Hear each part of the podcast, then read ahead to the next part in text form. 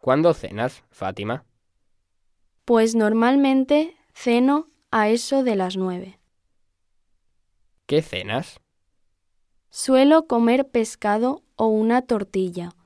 Los fines de semana como carne, patatas fritas y ensalada. ¿Con quién cenas? Pues ceno con toda mi familia, incluidos mis abuelos porque viven con nosotros. Siempre cenamos juntos. ¿Por qué cenas?